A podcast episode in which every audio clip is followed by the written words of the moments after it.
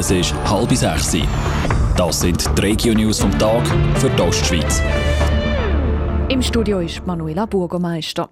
Der neue St. Galler Baudirektor Marc Mechler hat sich gut in sein Amt eingelebt. Er ist heute seit 100 Tagen im St. Galler Regierungsrat. Vor allem das breite Aufgabenspektrum von seinem Baudepartement hat ihn beeindruckt, aber auch gefordert. Sein Vorgänger, der Willi Haag, hat ihn für seinen Start ins neue Amt symbolisch einen Werkzeugkoffer geschenkt, den er sehr gut hätte brauchen können.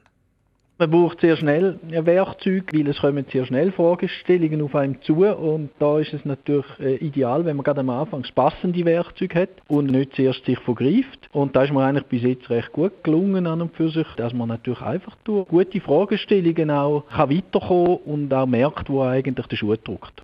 Neu will der Marc Mechler ein fünftes Amt im St. Galler Baudepartement schaffen, das Amt für Wasser und Energie. Die neue Stelle soll ab dem nächsten Jahr für die Koordination im Bereich Gewässer zuständig sein. Der schwarze Wahlsonntag der CVP bei den Wahlen im Kanton St. Gallen war absehbar. Das sagen die Politexperten. Die CVP hat gestern bei den Wahlen für das St. Galler Stadtparlament drei Sitze verloren.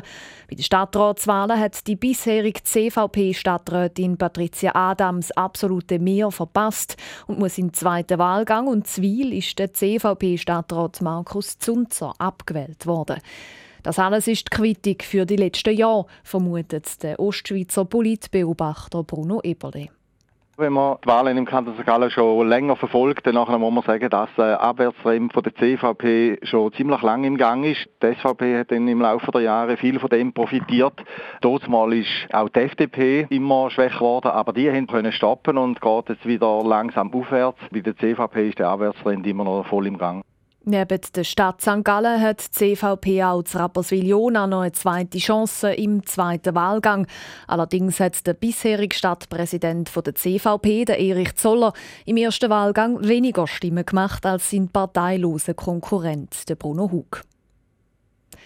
Zwellbrunn im Kanton Appenzell-Ausserrhoden ist ein totes Luchsweibli gefunden worden. Ein Bauer hat das tote Tier mit Verletzungen am Hinterbein gestern am Ettenberg entdeckt. Die Todesursache wird im Moment von der Uni Bern untersucht, teilt die kantonale Jagdverwaltung mit. Das Luchsweibli gehört zu einer Luchspopulation aus dem Gebiet Toggenburg-Sarganserland mit etwa 20 Tieren. Der Ausserrhoder Spitalverbund soll ein neues Gesetz bekommen. Das hat der Kantonsrat beschlossen. Der Regierungsrat muss jetzt am Kantonsrat das neue Spitalverbundsgesetz vorlegen.